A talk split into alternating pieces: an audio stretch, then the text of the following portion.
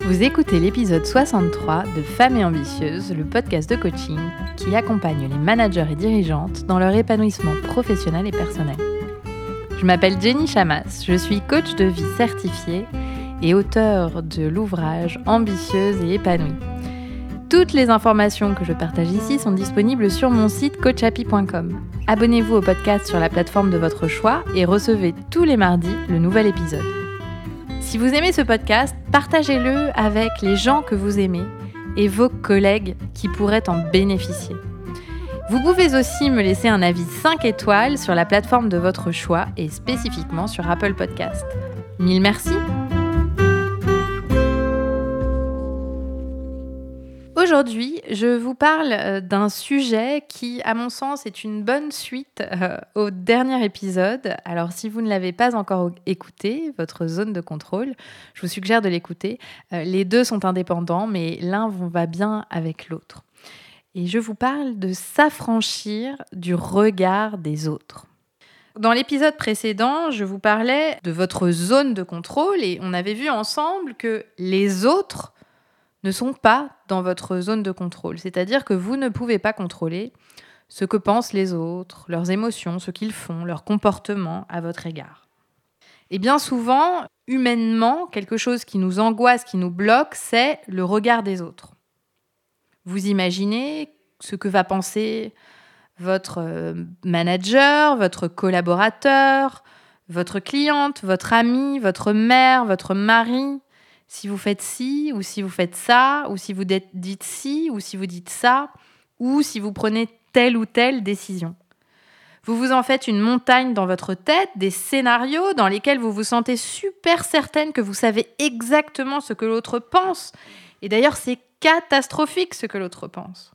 Vous imaginez ensuite que il sait mieux, il ou elle sait mieux que vous et qu'il a raison. Et donc vous vous sentez nul, vous avez honte, vous êtes bloqué.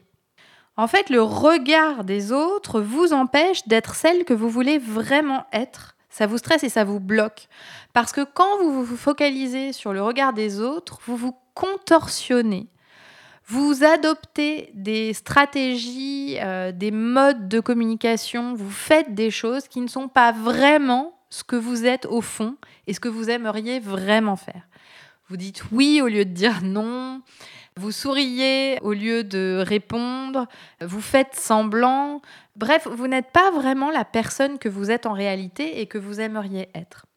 Alors sachez que ce n'est pas un problème en soi, c'est-à-dire que vous êtes humaine et l'être humain veut faire partie du groupe, veut faire partie de la tribu et donc a besoin des autres pour se sentir partie d'un tout. C'est assez naturel que vous recherchiez l'approbation des autres. Simplement, le problème arrive lorsque euh, vous vous retrouvez à ne pas avoir euh, la vie que vous voulez à cause du regard des autres. Dans cet épisode, je vous propose cinq questions pour challenger ce fameux regard des autres. Alors, dans un premier temps, je vous suggère de choisir une problématique sur laquelle le regard des autres est un sujet pour vous. Ça pourrait être euh, le fait que vous voulez euh, euh, postuler à une promotion, peut-être quitter votre job de CEO pour faire carrément autre chose et donc dire adieu à, ce poste privilégié. Ça peut être donner un feedback difficile à donner ou avoir une conversation difficile. Ça peut être de dire non. ça peut être de demander une augmentation, de lever des fonds. bref.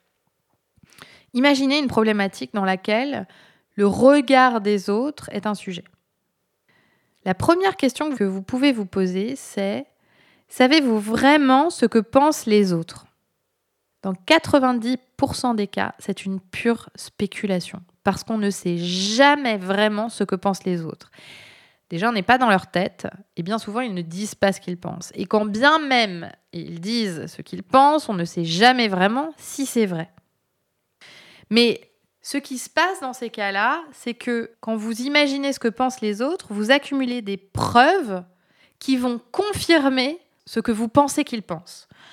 Vous allez analyser le haussement de sourcils, la fossette sur la joue, les mots utilisés, les phrases, la gestuelle, et vous allez en tirer une conclusion qui vous semble évidente, basée sur euh, Les faits que vous avez perçus, basés aussi sur le passé, basés sur des conversations, basés sur ce que les autres pensent aussi. Bref, vous créez une histoire que vous vous racontez dans votre esprit dans laquelle vous avez le sentiment de savoir exactement ce que l'autre va penser, alors que ce n'est en aucun cas vérifié.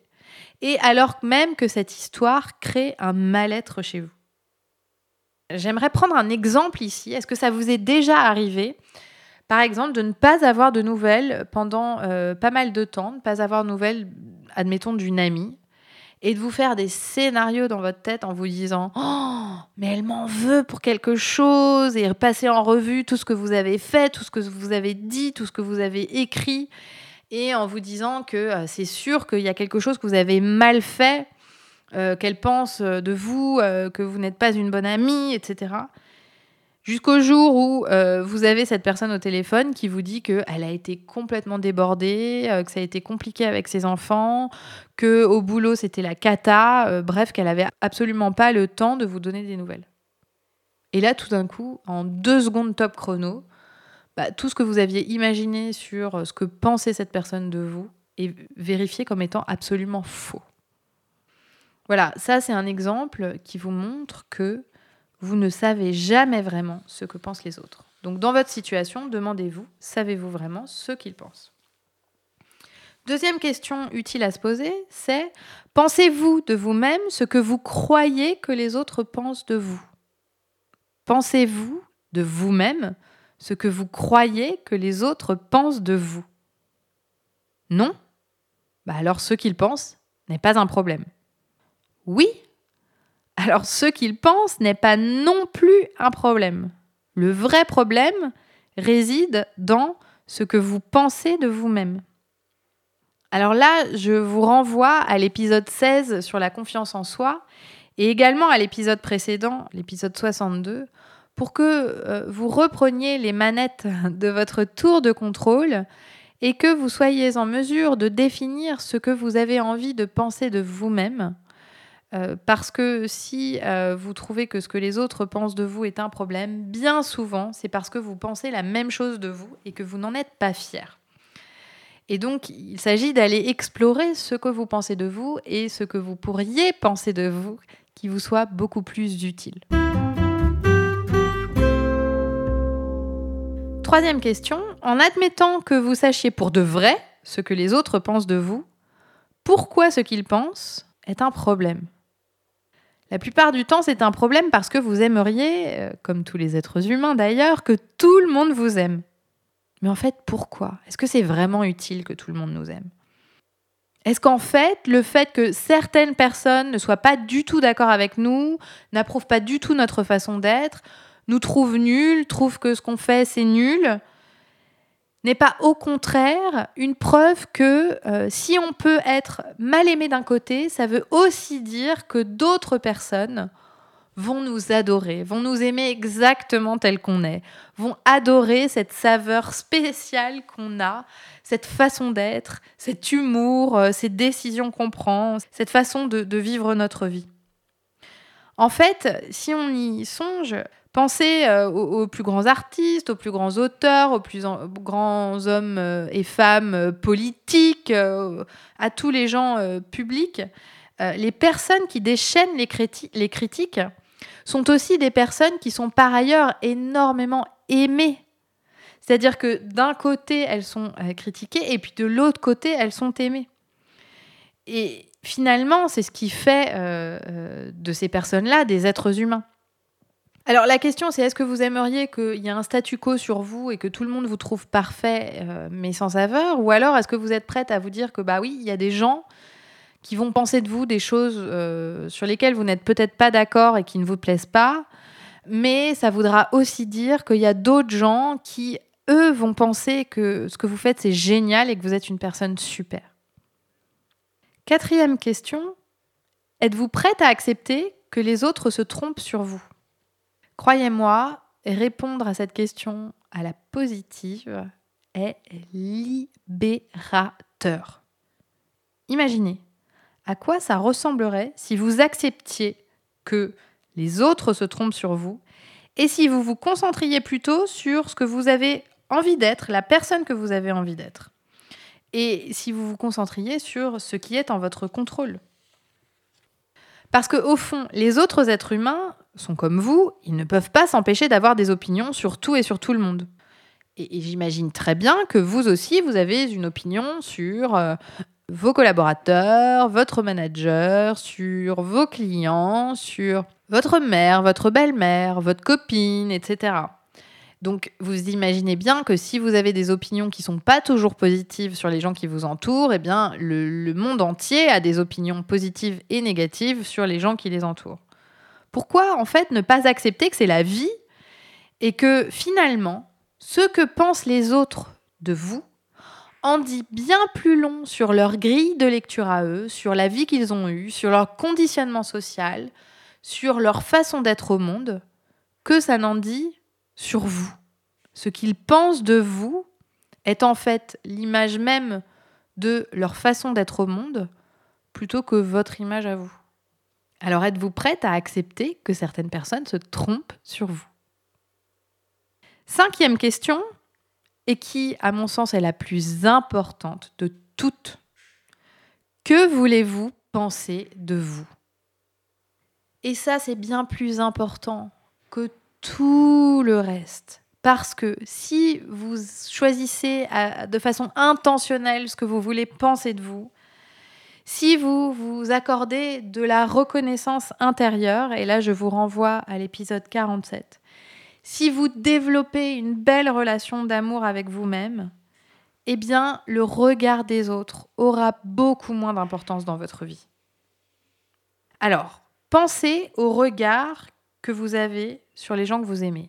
Et si vous avez des enfants, je vous suggère d'imaginer le regard que vous posez sur vos enfants et, la façon que vous avez de les aimer, d'accord? Cet amour inconditionnel.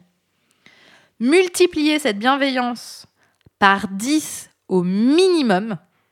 Et c'est au moins ce que vous devriez avoir pour vous, pour développer une très bonne relation avec vous-même et choisir avec intention ce que vous voulez penser de vous.